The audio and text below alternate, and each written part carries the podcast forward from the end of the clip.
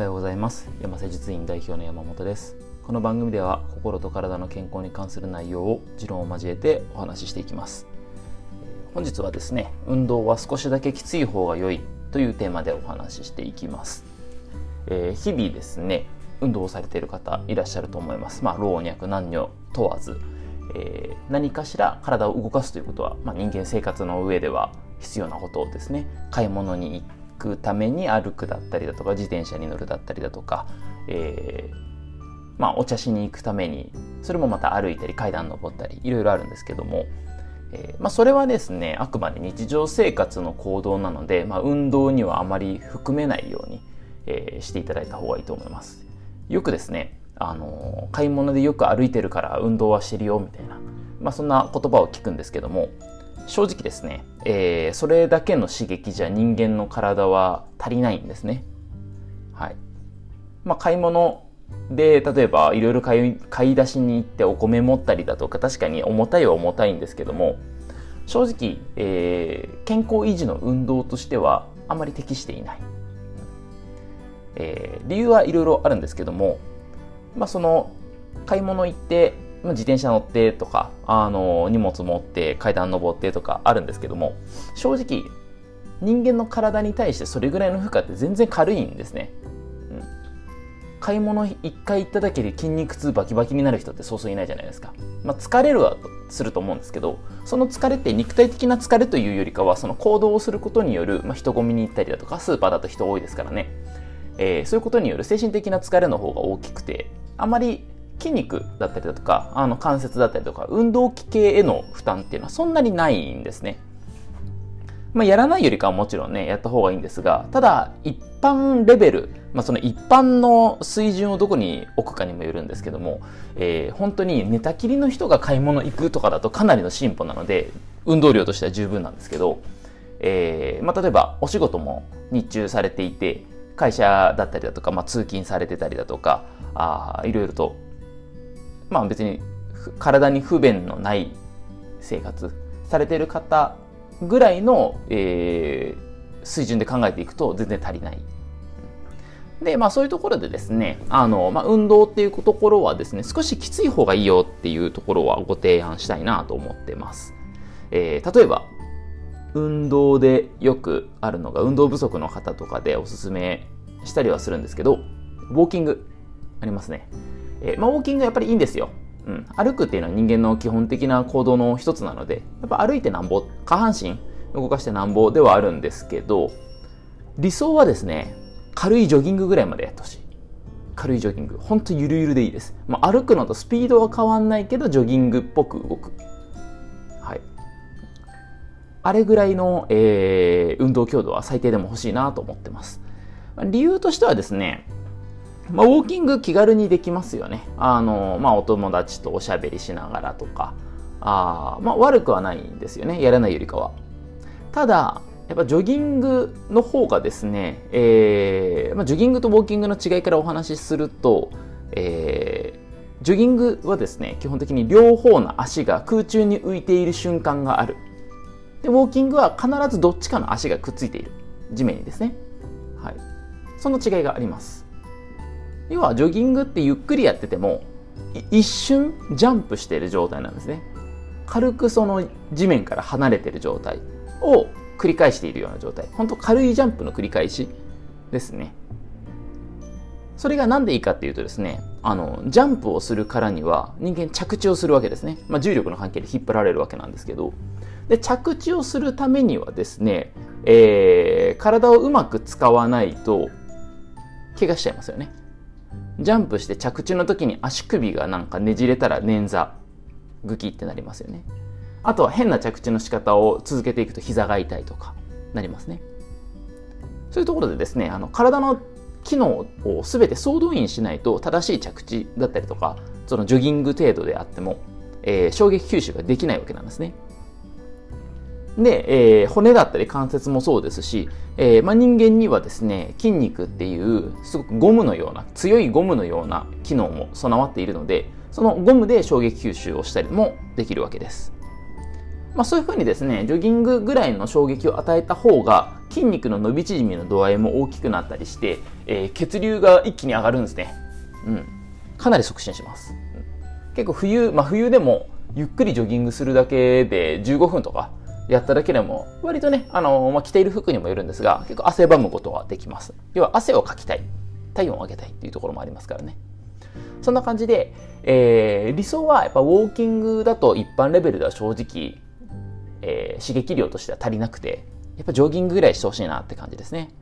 大体目安として15分はジョギングゆっくりジョギングできるぐらいの、まあ、有酸素能力というか、まあ、有酸素能力みんな備わってはいるんですけど、まあ、運動してない、ジョギングとかそういう有酸素運動してない方からすると、慣れてないので、結構5分とかで結構息ゼーハーになるみたいな、あるんですが、まあ、継続すると15分ぐらいなんで誰でもできます。あの、できなかったら、あの、相当運動不足というか、あの、動物としての人の機能落ちてると思っていただいた方がいいと思います。さすがにそれはまずい。特に、えっ、ー、と、どうだろうな。例えば、もともと先天的に股関節側とか膝側みたいな、膝の関節側とか骨側とか、まあ、そういう問題があればちょっと考えるんですけど、そうじゃない場合は、うん、あの、頑張ってください。で、えー、まあ、それウォーキングとジョギングの違いで、まあ、ジョギングの方がいいよ、みたいな、ちょっとだけきつく、ね、えー、有酸素能力が上がるようにした方がいいよというとこなんですけど、筋トレも、まあ、同じような感じでですね、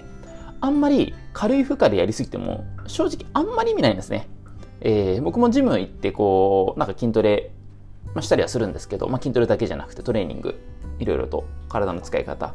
えー、いろいろ気をつけてやってはいるんですけどたまにですねなんかすごい軽いダンベルをなんかスマホいじながらいじりながらこうひょいひょい上げてる方いたりするんですけどあれまあ意味ないですね。うん。あのなんで意味ないかっていろいろあるんですけども負荷が小さすぎて、えー、別に筋繊維に対してそんな刺激が入んないんですね軽すぎると。うん。もちろんそれを例えば1時間ずっと上げ下げするっていうそういうトレーニング法もあるとは思うんですけど、えー、実際多分それを求めてるわけではなくただなんとなくやってるっていう状態。あのそうするとですね、まあ、時間かけた割に効果が正直ないのであの時間の無駄なんですね。ではなくて、えー、もうしっかりと筋トレするならそれ一つに集中するように、えー、トレーニングをした方が正直効果が高い。もうスマホなんかいじる余裕がない。まあ、そんなになんだろうな、もう一回これを持ち上げられるかどうかみたいな、瀬戸際みたいな、あの、重さを持つ必要は一般的にはないので、えー、まあ、10回から20回とかを頑張ってやる。で、まあ、集中してやっていく。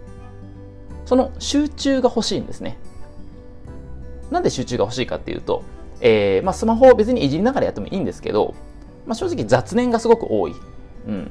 でその集中度合いが低いと実際その筋肉の成長に関してもですね、えー、成長度合いは遅いっていうデータも出てまして、えー、効果が薄い。あとは、まあ、この現代社会だとですね、肉体疲労がすごいバンバンで出て疲れてる方ってそんなにいないんですね。大体の方はデスクワークだったりだとか、あまあなんだろうな、日常生活のまあ運動不足による疲れ、精神的な疲労ですね。人間的なストレスとか。そっちなので、えー、それを一旦話すため、その現代的なその協調性だったりだとか、社交性だったりとか、そういう脳の部分、まあ、えー、大脳前頭前室、前頭前皮質ってこう頭の脳の前側、おでこあたりですね。あの辺をみんなバンバンバンバン使うんですけど、それを一回オフにしたいんですよ。うん。一回オフにして、人間の根源的な脳の深い部分、動物的な脳って言うんですけど、えー、もう本当に重いものを持つか持たないか、みたいな。生きるか死ぬか、みたいな。そういうところですね。そっちを刺激したいんですね。で、そのためには、やっぱり集中っていうところがすごく重要でして、もうこのダンベル、バーベルを持ち上げるか、できないか、みたいな。集中しないと持ち上がんないよ、みたいな。そういう状況に追い込む必要がある。で、そういう状況に追い込んだ方が、その大脳の、大脳の、えー、前頭前皮質って、前頭前皮質、すいません、噛んじゃいました。えー、その部分への刺激量というのが減る。それが、いわゆる脳のオンオフっていうところで、えー、その筋トレが終わった後、に脳が休んでる時間があるわけですから、リフレッシュっていう感覚になるんですね。で、また仕事に集中できるとか。まあ、人間的な社会生活が豊かになるっていう、そういう感じ。まあ、脳の切り替えをするための筋トレみたいな感じですね。そういう意味合いでも、やっぱジョギング、さっきのウォーキングのこう話だもしかり、えー、筋トレもしかりなんですけど、やっぱちょっと負荷かけてあげた方が、その脳の切り替えっていうのがしやすいよっていう感じですね。でただ、あのまあ、筋トレに関してはですね、えー、重さ、人それぞれね、えー、持てる重さ全然違いますので、まあ、軽いものでもいいんですよね。多少軽くてもいいです。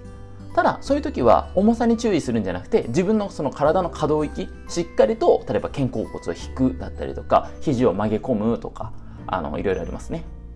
肩甲骨を寄せるとかか。はい。